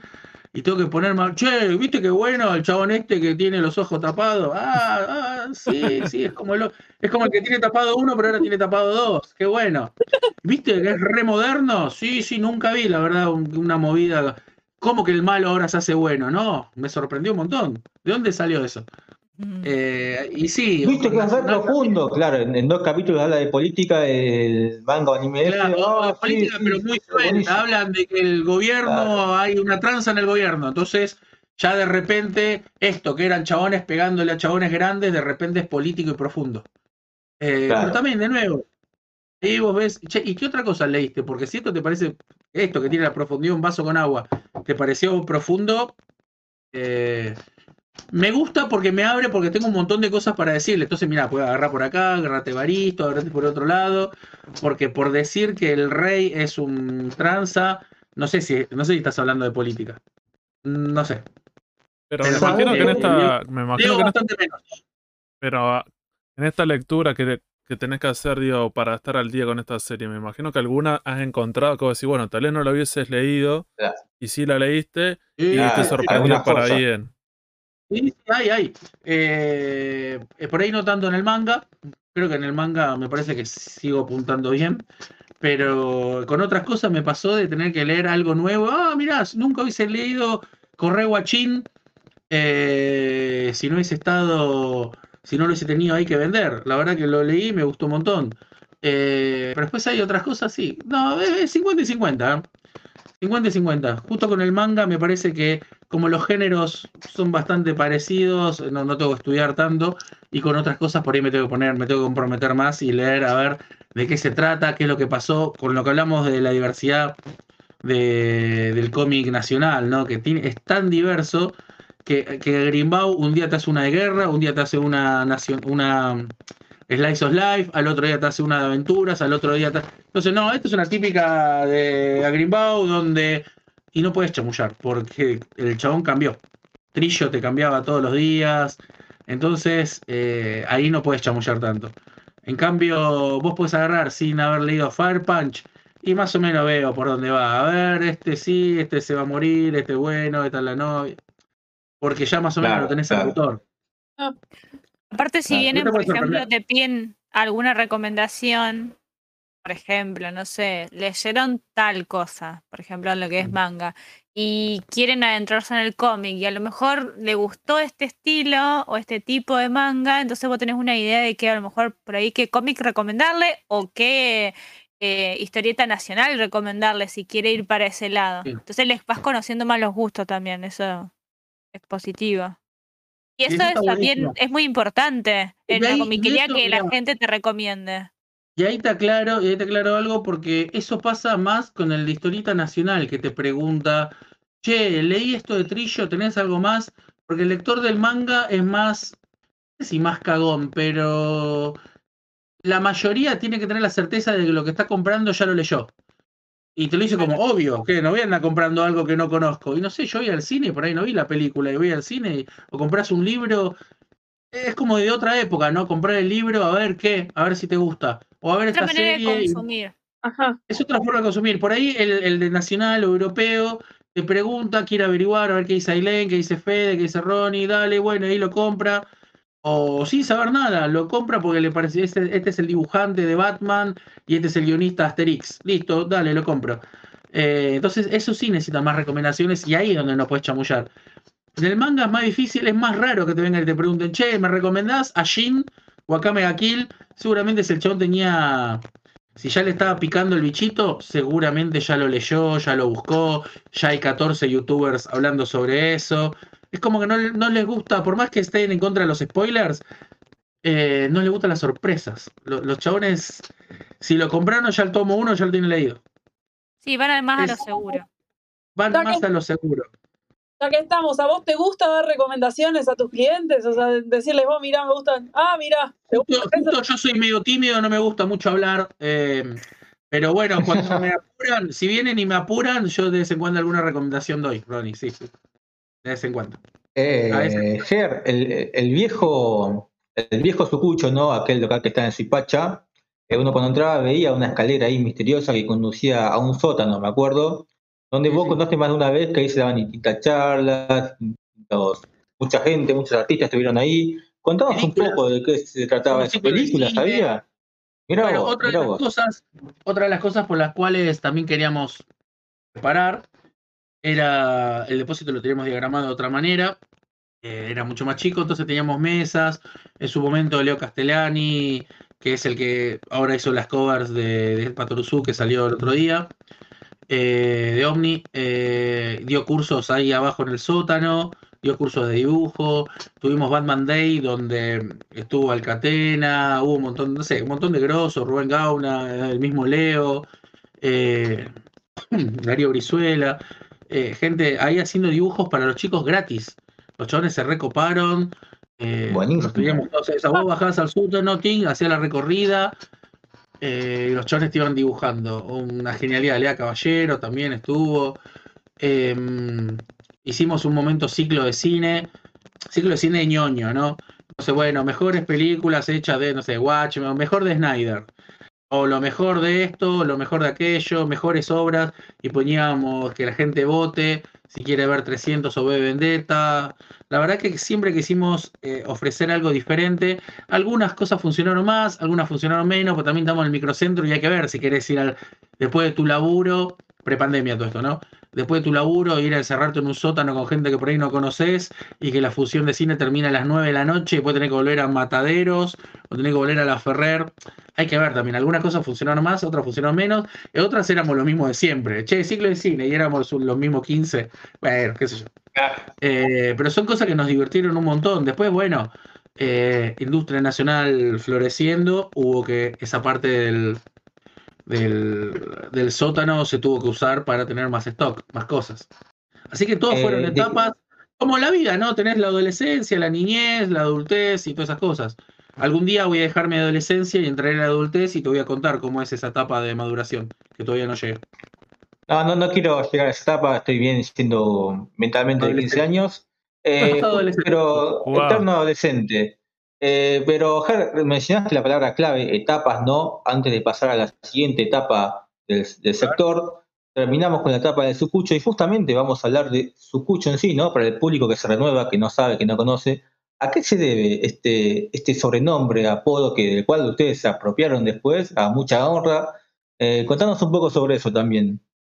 Eh, sin bardear a, la otra comiquería, ¿no? A ver, eh, sucucho es un término peyorativo que lo terminamos, nos terminamos apropiando como descamisados, ¿no? Nos barde- cabecitas negras descamisados, Claro. bueno, es- ese va a ser nuestro, nuestro estandarte, nuestro baluarte. Eh, un muchacho, eh, ¿qué era? Shumatsu no Valkyrie, no, no me acuerdo, creo que sí.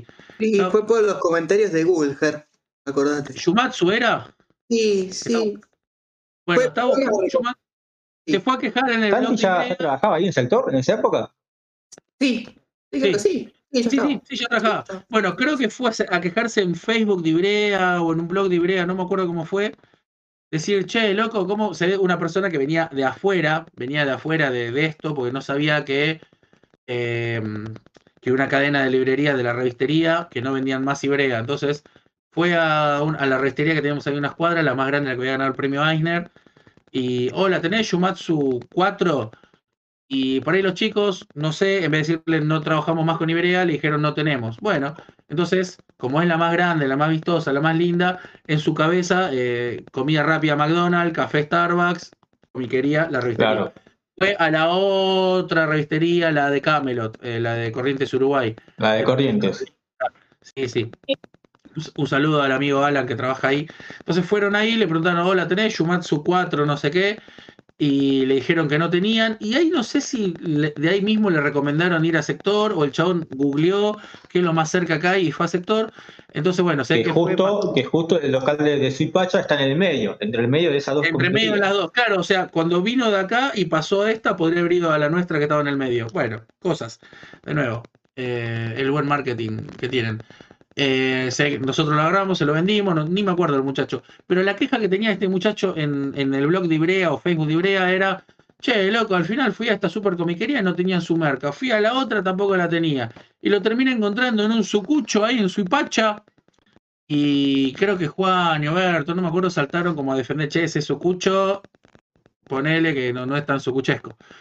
Eh, y varias gente saltó a defender al local y el tipo terminó diciendo como, che, yo no lo dije de forma negativa, Sucucho en mi provincia quiere, y Sucucho quiere decir que, que lo viste chiquitito y no te gustó, ¿no?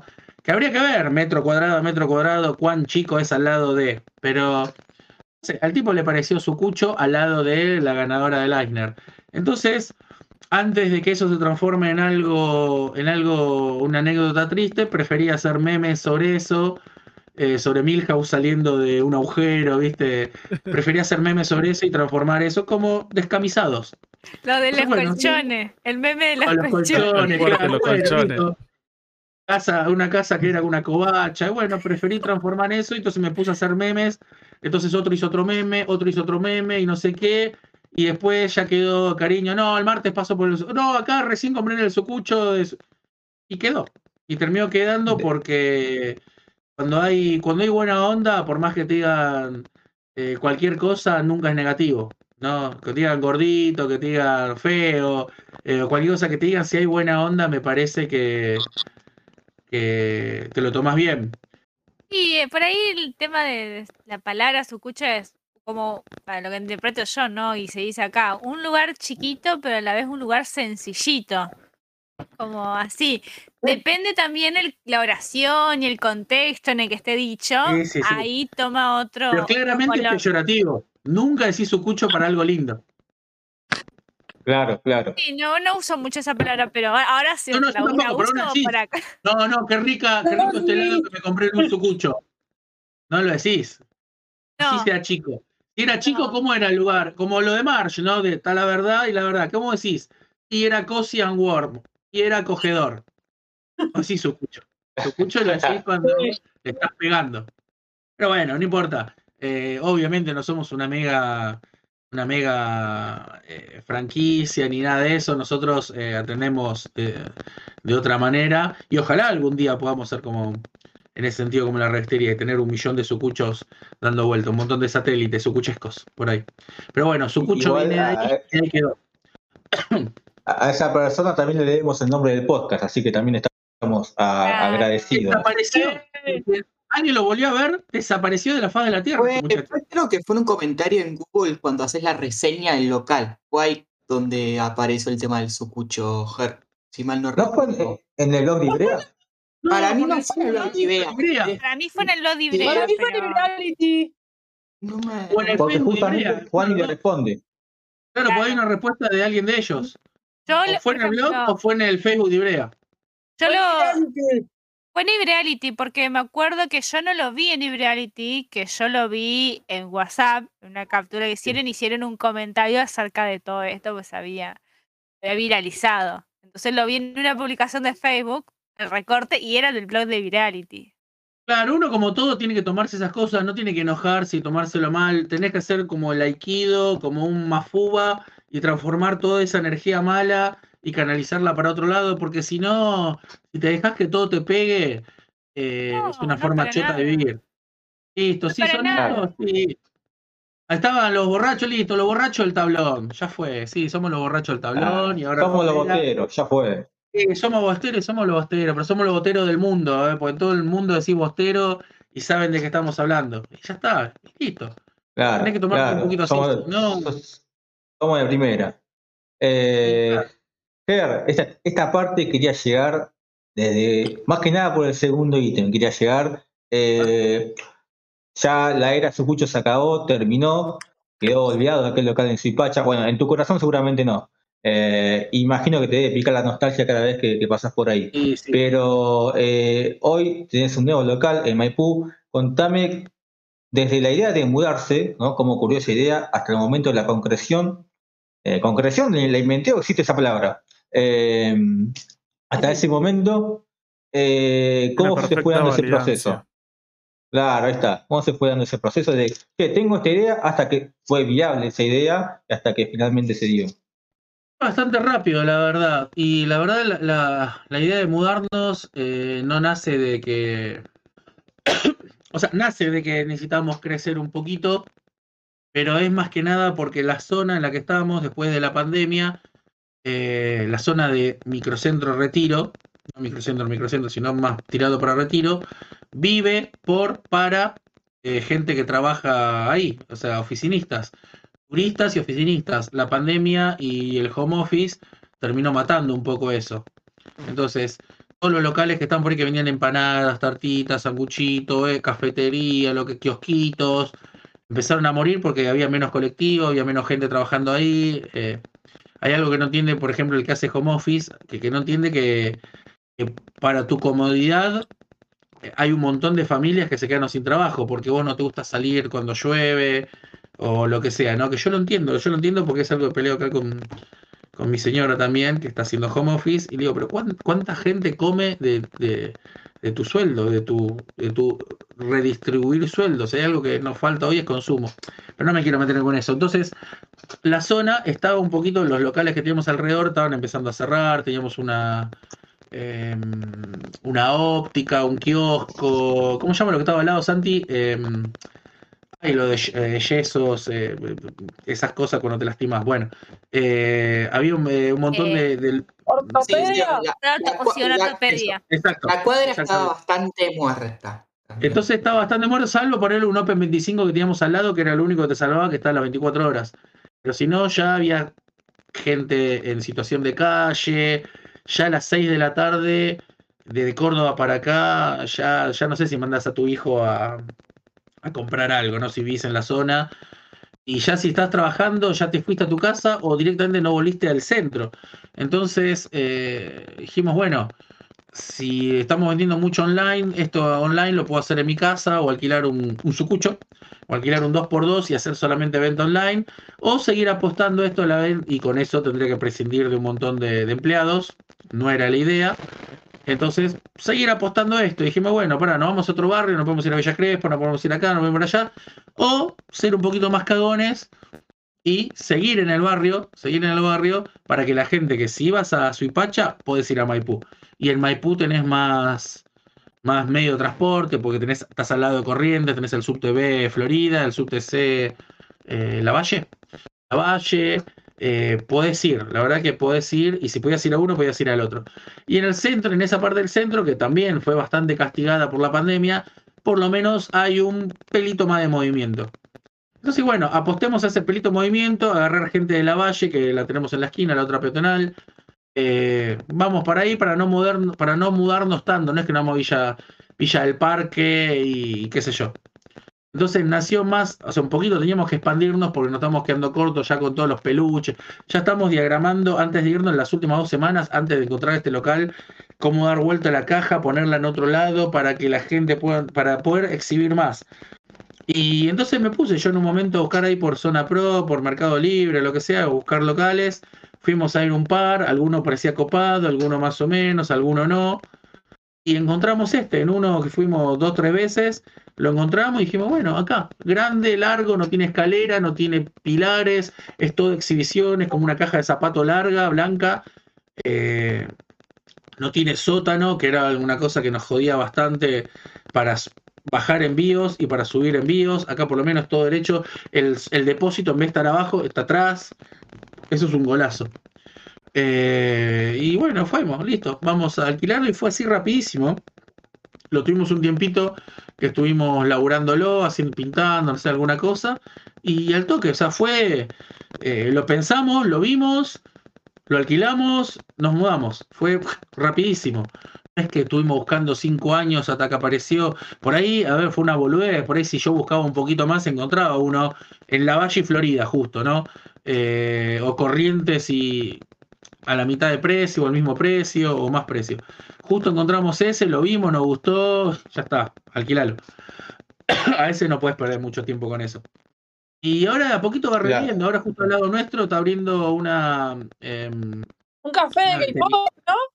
Ah, Hay, pero pero del otro lado hay una veterinaria, en la esquina abrió ahora que estaba cerrado también una casa de ropa, y todo eso te va trayendo gente. De a poquito el centro, como otra vez, no quiero ponerme a hablar de política, pero como la economía está reactivando, no era tanto un rebote de gato muerto, es como está reactivando algunos números, son positivos. eh, después hay que ver la redistribución, ¿no? Que eso es otra cosa, pero están activando algunos números. El centro vos lo ves y va reviendo de a poco. Ya los locales cierran un poquito más tarde, ya hay otras cositas. Pero la verdad que fue la apuesta. Nos puede haber salido bien, nos puede haber salido mal. Si seguíamos súper encerrados, nos moríamos. Porque íbamos a estar con un montón de gastos de la mudanza, que la mudanza no es solamente el alquiler. ¿Cuánto paga alquiler versus allá? ¿Cuánto paga despensas? Es el gasto, el mobiliario nuevo. Compramos un montón de vitrinas, com- compramos un montón de, de estanterías. eh, un montón, es un montón de plata que decía, bueno, esto sale 15 mil, esto sale 180 mil, esto sale 120 mil, esto sale 90, y era así, y, no, y esa plata no te estaba entrando. Pues yo seguía con el otro viejo local. Eh, no, fue un quilombo. Y el día de la mudanza fue más quilombo todavía. Fue épico. A, esa parte quería llegar, Ger. A esa parte quería llegar porque. Y eh, obviamente no podía ser fácil, tenía que ser un quilombo. to- toda leyenda, toda leyenda tiene que tener un comienzo épico, como debe ser, ¿no? Eh, ya de por sí, día domingo, donde el transporte era una bosta, ¿qué puede salir mal?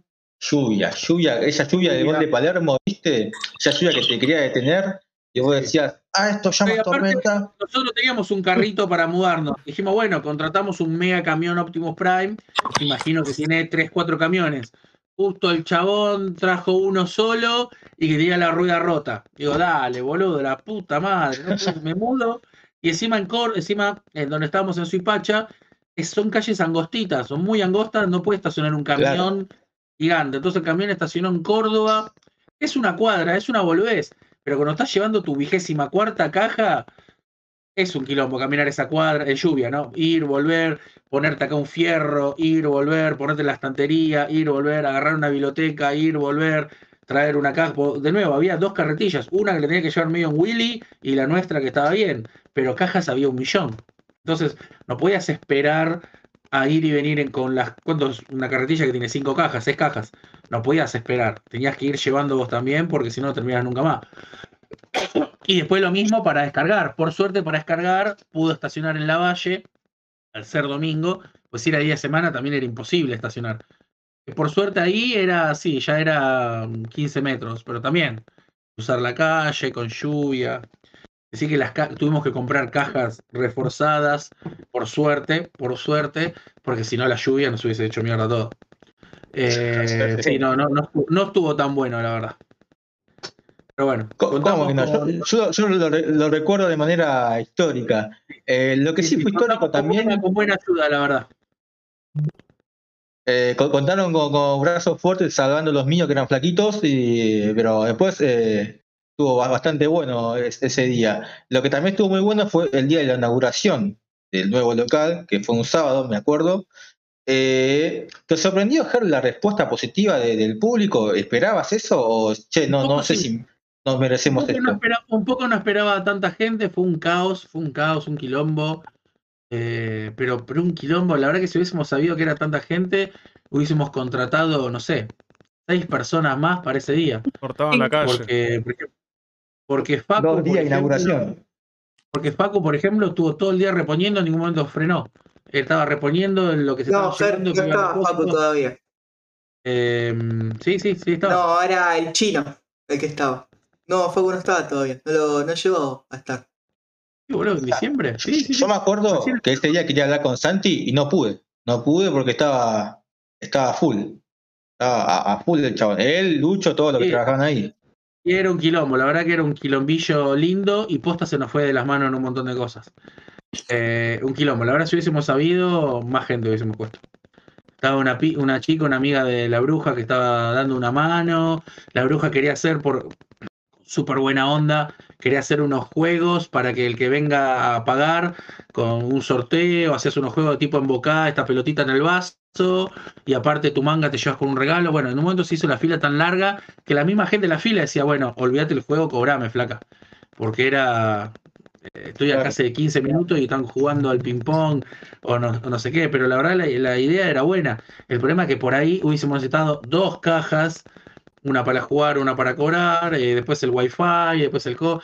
Eh, sí, no sé, por eso, por ejemplo, ahora que ya cumplimos, como estás diciendo, los cinco años, pensamos hacer una joda, pero un poquito más adelante, lo podemos patear, Está bien. cranearla bien. Una joda all the night, me imagino. Sucucho all the night, toda la noche, rock and roll hasta. Y ahí hasta no, ahí, ahí no, porque ahí ganan Lucho y Santi nada más, si la hacemos toda la noche. Escucho dance. Pero por eso, Ger, el efecto, el efecto alcohol, vos sabés que siempre juega a favor del pobre. Vos sabés cómo es la movida ahí. Y sí, puede ser, a- puede ser. alcohol mata galán. Podemos, Eh. puede ser, podemos vender otras cosas también, dale. Claro, pu- puede ser. Eh, Ger, ese día me acuerdo que hubo una gran cantidad de, de gente que se dedica a difundir contenido, ¿no? Y siempre se caracterizó sector, ¿no? Porque mucha gente, a Nahuel Luciano, Mangaturo Leo, el mismo Mangalor desde, Europa también, eh, estuvo Givel, eh, mucha gente, ¿no? Que conocía, ¿no? Para el que consume este nicho, eh, ha ido a visitar sector, siempre se va feliz, siempre cuenta después en sus respectivos canales que Che, qué bueno que estuvo sector, qué bien que me trataron. Muchos vuelven, vuelven felices. Eh, ¿Qué te genera es, eso de eh, esa alegría de la gente, ¿no? Esta gente conocida que va al sector, lo disfruta, vuelve. Eh, a mí, para mí son todos, todos importantes y fuera de joda no es una frase hecha porque si solamente me fijo por los creadores de contenido no podría vivir y no tendremos la gente que tenemos. Si solamente me importasen este, el otro, el otro, esos 10, 15 creadores de contenido. Claro. Yo vivo por, para eh, todos los otros, que son los que vienen todos los días, los que vienen siempre, lo que hacen que sector sea sector. Esto me parece que me suma un poquito más, pero después lo que te terminas dando cuenta que detrás de, de esa, de esa pose o ese video hay una persona, ¿no? Entonces, eh, Emma, eh, Mangatuber Leo, Franco Rincón, Nahuel Luciano, eh, Lau, ahora vamos a conocer a, a Lili el fin de semana, estamos emocionados, estamos excitados por la, la efervescencia del momento, eh, algunos más que otros. Eh, queremos, o sea, toda esa gente lo que tiene es que terminas descubriendo que más allá de que la conoces como a Fede, ¿no? Que lo veo acá a través de una, de una cámara y un día lo vi en el local y, y decís, ah, no, son personas también, ¿no? Como así me gustaría algún día conocer a Ailén, que uno ve mide como más, dos metros. mide como dos metros, sí, había venido sin barba, hermano, estaba, nos había engañado. Me gustaría conocer claro, a Ailén claro. también en algún momento. Y ya voy a ir. Bueno, Eh, Ronit sí, con el cambio o cuando favorable vas a la que, crack, que está. o cuando vas a la crack, por ahí te puedes cruzar un poquito. Que justo hoy estábamos hablando, Ailén, que eh, te gusta mucho Rosario y que tenés, adoptaste mucho de las costumbres de Rosario. Que Nos podemos encontrar en Rosario. eh, yo- eh, tengo pensado ir a la crack, pero no, todavía no, no planifiqué nada. No sé si Bueno, sola, con quién, no sé nada. todavía. Bueno, acá ya me está diciendo más o menos la, qué qué es lo que quiere. Yo solamente le dije que quería ir allá a conocerla. Acá ya me está diciendo que va a ir Sí, sola. va a ir la- sola a conocer. Bien ahí. Siempre, Y sí, siempre toma iniciativa, siempre. Tomando la iniciativa, Guillermo, ahí siempre. Muy bien. Igual supongo que está hablando de Santi, ¿no? Obviamente, cuando si vamos a la crack. Yo, como siempre, yo hablo, yo hablaría con ella de cómics y después el resto. Crack igual, yo no voy, yo me quedo laburando Santi, acá. Santi. Sí, No por ahí, vaya a la y por crack, ahí Santi. hasta ponemos un stand, ¿eh? Por ahí ponemos un Ah. stand y le ponemos a Santi a laburar. Al toque. Claro. Claro. Sí. Y sí, para que, no, que sea la cara de sector. Que sea la cara de sector allá. ¿No te ves cuatro días ahí clavado, en- ahí clavadísimo en el stand? están. 12 horas por día. Al toque, es re divertido. ¿eh? Yo, a mí que me pasó, es re divertido. Está buenísimo. Armar el stand, trabajar las 12 horas y después un domingo a la noche, después de trabajar las 12 horas, desarmar el stand. Ah, y volver en el camión. Y volver en el camión. Sí. Está buenísimo, la verdad. Es un golazo. Comentario. Eh, no, la verdad que con toda la gente conocida que, que- que nos ve, es un placer extra esa parte. Y después tuve la suerte de, de conocerlos más, más en, en- en intimidad, a toda esa gente y, y de- descubrir que son personas con sus falencias, con sus cosas, que no es tanto a veces la pose que te muestran, sino que también son más, más personas. Está buenísimo. La verdad que es, eh, me pone muy contento y me da esa sensación de, más allá de los balances numéricos del Excel, de Stonks y lo que sea, me da esa sensación de llegué. Eh, esto es lo que quería. ¿no? Hay meses que me da mejor, hay meses que me da peor, pero más o menos esto es lo que quería, ¿no? Que poder dejar una huella y que si mañana cae un meteorito del sector y nos morimos todos, que no quede como esa leyenda urbana Camelot, pero que quede, che, mira, tengo acá una postalcita de estos pelotudos de gordo boludo que hablaba pavada. Sí, eh, yo, yo fui una de las que estuve con Santi.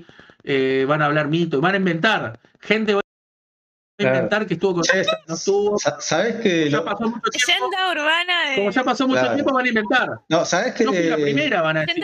Yo, yo pasaba, Claro. ¿sabes que yo pasaba por sector a las 5 de la mañana y lo vi a Ger con un revólver caminando? Y puede pasar, puede pasar también eso. Sí, puede En el libro pasar. de, en el libro no de sector, ¿viste? No, sector no cerraba nunca. Estaba Germán ahí adelante, todo así como, como una suricata, ¿viste? Así, todo el tiempo. Claro, no. Y siempre, y había, siempre había sexo, había chupi, no- nunca vendían cómics. Para mí no vendían cómics, ¿eh? Para mí ganaban plata por otro lado. Vivían Claro. comiendo y tomando ahí, no, no hacían nada. Siempre vos mirás la foto, siempre chupando, siempre cosas. Bueno, pero me gusta que haya quedado, que, que haya quedado no, porque todavía no pasó, pero me gustaría pensar que en algún momento va a quedar como, y bueno, en cinco años un poquito de ruido hicimos, un poquito, alguna otra comiquería tuvo que adaptarse a nuestros modos para poder seguir. Por ahí son más grandes, ¿eh? pero tuvieron que adaptar, adoptar algunos modos nuestros para poder, para poder seguir eh, en la pelea. Eh, yo con eso ya estoy. Yo con eso ya me siento que llegué. Sobre todo teniendo en cuenta de dónde vengo, ¿no, Tincho? O sea, viniendo de Verazategui, creo que Sí, sí. teniendo en cuenta 603. mi barrio, eh, me parece que es como. Necesito que Rodrigo me haga una canción.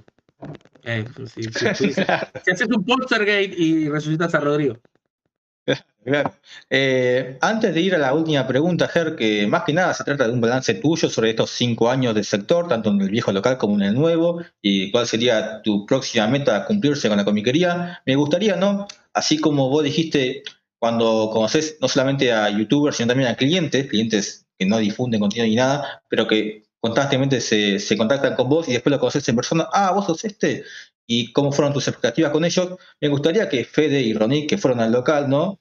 mucho después de conocer eh, al sector de nombre y conocerte a vos de manera virtual, que nos cuentes sus experiencias cuando fueron al local, cuando te conocieron a vos, si tuvo las expectativas que ellos tenían, qué experiencias tuvieron. Uy, me mandas al frente. Llegan a decir que no. Sí, sí, sí, es Está- así. Está Amigo, como re complicado. periodismo al hueso. Periodismo al hueso. está, está. Fede, te toca Está, mentir. no, no Tenés está que en el ahora para zafar el momento. ¿Viste, Fede, cuando me dijiste, no, Germa, atendió para el orto, qué sé yo? Eso lo tienen que decir ahora. Eh, no, me parece que justo habíamos grabado ese programa con, con- del viaje comiquero con Manija y, y me parece que íbamos con esas expectativas. Yo justo conocía otras comiquerías de Buenos Aires, sector no, porque bueno, en ese hacía rato que no había por la pandemia y antes, entonces aprovechamos para ir y sí, sumamente positivo fue todo el recibimiento, sorprendido por un montón de cosas de la comiquería y más que nada como para verlo. La diferencia que es cierto pasar ese momento y estar ahí y cruzarte con un montón de otras personas que vos sabes que, que son como gente que va. Entonces, vos sí, estuvimos hablando con Germán un montón de tiempo, pero hay otras personas que estuvimos hablando con ellos. Realmente la pasamos bien. Incluso tan bien que la pasamos que volvimos a repetir, porque estuvimos de 10 días, creo que fuimos como tres veces a, a sector. Eh, no, incluso conseguí cosas, me acuerdo que conseguí los cómics de supermercado, que son casi fanzines. Lo había buscado en otros lugares y ningún lugar estaba, y en sector estaban en una caja ahí. Eh, me, los, me los acercó Santi, así que súper positivo en eso. Me, sorprendió del tema de la variedad, que había un montón de cosas, bueno, como cosas que sabía, eh, material importado, cosas en inglés, manga, hi- historieta argentina. Me llevé varias cosas que, realmente quería. Y, también era, siempre hablábamos con manija, que nosotros le compramos a sector y es como perder esa experiencia. Porque vos a veces decís, bueno, yo compro una vez por mes, le pido, pero no es lo mismo estar en una, una comiquería, hablar con gente, revisar las cosas que hay, hojearlas, te llevas otras cosas. Me parece que esa experiencia creo que está buena. Más que nada porque estoy en una ciudad donde no es así. eh, y me parece que como que está bueno eso, que es lo que creo que lo que más extraña de- del tema de eso. Tener un lugar de encuentro también con otras personas y que puedas compartir. O sea, no te. creo que lo hemos hablado en, en otras oportunidades, que si te pones a pensar, vos decís, ¿en qué otro local te juntás para hablar con gente que está comprando lo mismo? No es tan común eso. ¿Cierto? Vas a otros locales y no te pones. incluso en una librería. Vos a una librería y, y son todos lectores y no te pones a hablar. Como dicen, ah, mira el libro que te estás llevando y le tirás un comentario y la otra persona empieza a hablar. No suele pasar. Me parece que está bueno que se pueda generar eso y que como que el ambiente comiquero que a veces tanto lo criticamos, me parece que tiene cosas positivas y, son estas cosas que nos une este hobby, esta pasión y, está bueno encontrar un lugar donde se pueda compartir estas cosas. Sí, yo digo algo similar. Yo ya fui dos veces. Fui en febrero y ahora de sorpresa no- fue muy bastante repentino. Caí el fin de semana pasado. Y la verdad estuvo, la verdad es una experiencia muy linda. Mm, Acá comiquerías yo conozco, acá hay comiquerías bien armadas, pero tiene muchísimo material. El material está bien hecho, bien distribuido. eh, Hablas con la gente, ves vendedores, ves movimientos. Es diferente a lo que es una comiquería. Acá, acá la comiquería es tipo, está todo el stock y hay un tipo mirándote y te, y tipo, si bien hay diálogo, como que sentís que no es el diálogo como es acá. Acá tipo, cae uno, caen dos, te pones a hablar de una cosa, hablas de una serie, te pones tipo a hablar de una cosa, y así te pasa el tiempo, de repente comes un poco de comida, charlas un poco. Como que es una experiencia muy dinámica y eso está muy bueno. O sea, es como, como por así decirlo, como eran las tiendas barriales en su momento, que eso acá se ha perdido bastante. Hay, pero no es lo mismo como lo viví allá. Bien, todo bien, guionado todo esto. Ahora les Todo guionado, todo. Estaba, estaba leyendo. 25 estaba leyendo. tomos. Sí, sí. Muchísimas gracias. Eh, bueno, Ger, ahora sí para. pareció, eh, si esto era más, si, si yo buscaba algo, era esto, era poder también que haya un rédito económico, ¿no? O sea, vivir de lo que me gusta, eh, vivir mal, vivir menos, vivir más, no sé, por ahí todavía no me puedo ir de vacaciones a Bucios, pero eh, poder sobrevivir todos los días con esto que me gusta y poder recibir este cariño, creo que esta es, es lo más lindo. Así como un, un padre te dice cuando el nene te agarra el dedo así por primera vez, bueno, es esto, son ustedes agarrándome el dedo por primera vez. eh, algunos un poquito más también. Eh, pero esa, esa es la sensación que me queda de es- esto es lo que me gusta, esto es lo que quiero y quiero seguir viviendo de esto. Si me queda algo por completar en el local, sería, como ya mencioné, algún satélite más. Abrir por ahí, que habría que ver cómo nos manejamos. Si estoy tres días en uno, tres días en otro, pero me gustaría abrir un, un segundo local, que es una, una propuesta que tenemos dando vuelta, un proyecto que tenemos dando vuelta hace tres años más o menos. En algún El momento lo haremos. sucucho, VIP manejado por Santi. Y puede ser. Y puede ser, ¿eh? Zona, zona sur, Ger, zona sur, No, no. Besotegui, vos sabés, vos sabés.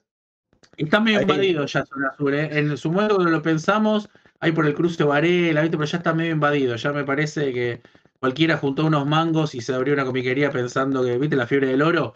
Iban todos a buscar oro. Bueno, ya me parece que se explotó eso. Es hasta que Claro, explote, hasta que se nivele todo y, y vuelvan a quedar los que realmente querían. Claro, tenés un pizza libre en el cruce de Ger. A ver si te, eso, eso te motiva, te incentiva. Bingo, vamos, vamos, Hay un vamos por bingo eso. también, sí, sí. Me gustaría, me gustaría. Eh, Ger, entonces, ¿cuál sería tu balance general ¿no? de, estos, de estos cinco años, largos o cortos? Vos sabrás si, cómo fue ese proceso. ¿Cuál, ¿Qué balance me podrías hacer? La verdad, me sorprendió en los cinco años, no me acordaba la fecha, me lo recordó Facebook.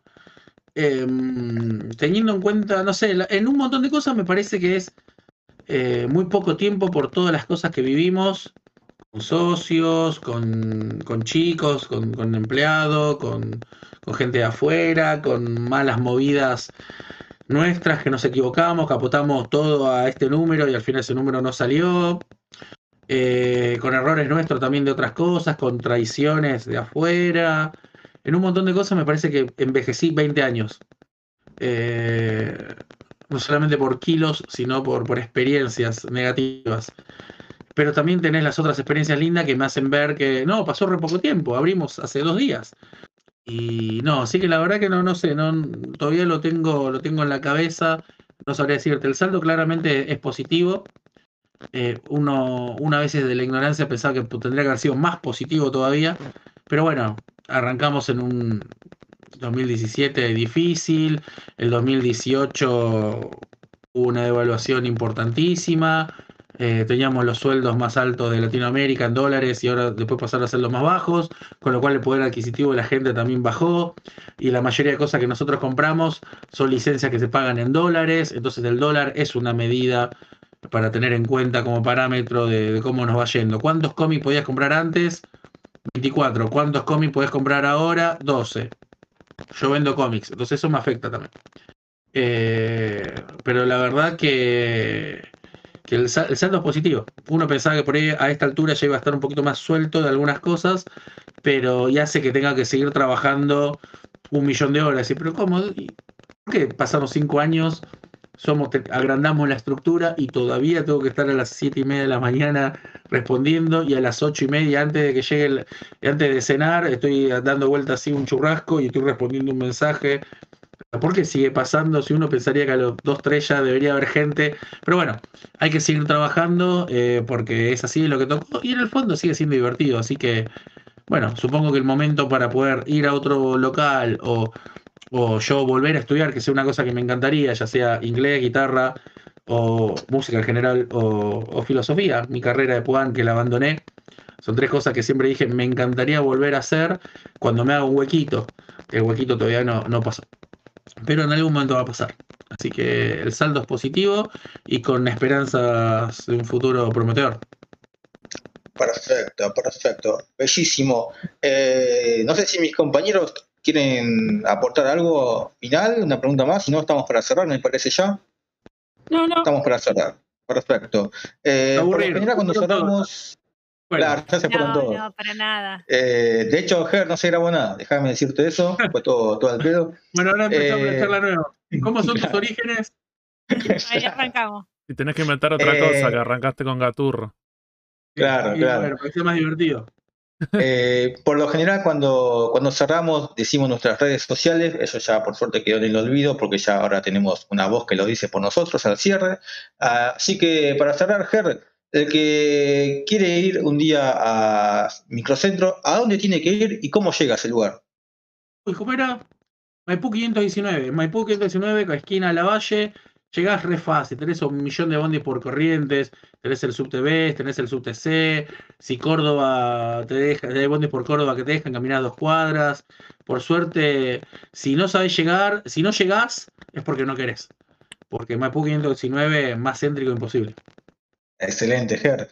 Eh, te despedimos, te damos las gracias por aceptar esta invitación. También te damos las gracias por ser la persona que, el culpable de la génesis del Socucho Comiquero también, de que nosotros nos conozcamos.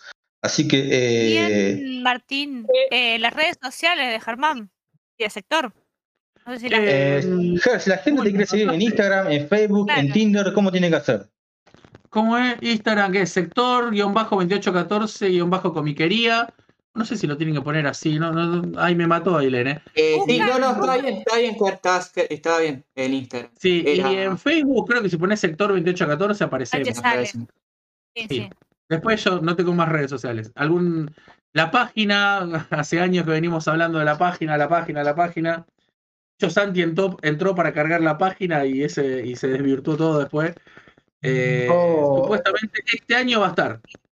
Este año va a estar. Ya, Yo encontré, eh, eh, en Tinder me apareció un Germán activo, ¿eh? me apareció. No, algo- no, ese, algo no soy yo. No, no. Ahí te lo, lo denuncio. Sigue cargando la página, vamos a ser sinceros, la página nunca se dejó de hacer, nada más que Sí, se sí. ve la hacemos la parte de atrás todavía de la página. pero- Claro, claro. Sí, Claro, bueno, claro. como este año va a estar la, la maldita página web que todos piden. Es Perfecto, perfecto. este Bueno, es el ambicioso proyecto. Así que nuevamente te despedimos, Ger. Gracias, gracias por todo. Esto fue el Sucucho Comiquero, gente. Hasta luego.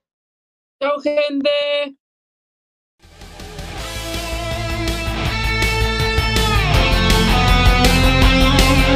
Seguinos en Instagram y Facebook como el Sucucho Comiquero. Y escuchanos en Spotify, Google Podcast, Anchor y otras plataformas de podcast. El Sucucho Comiquero.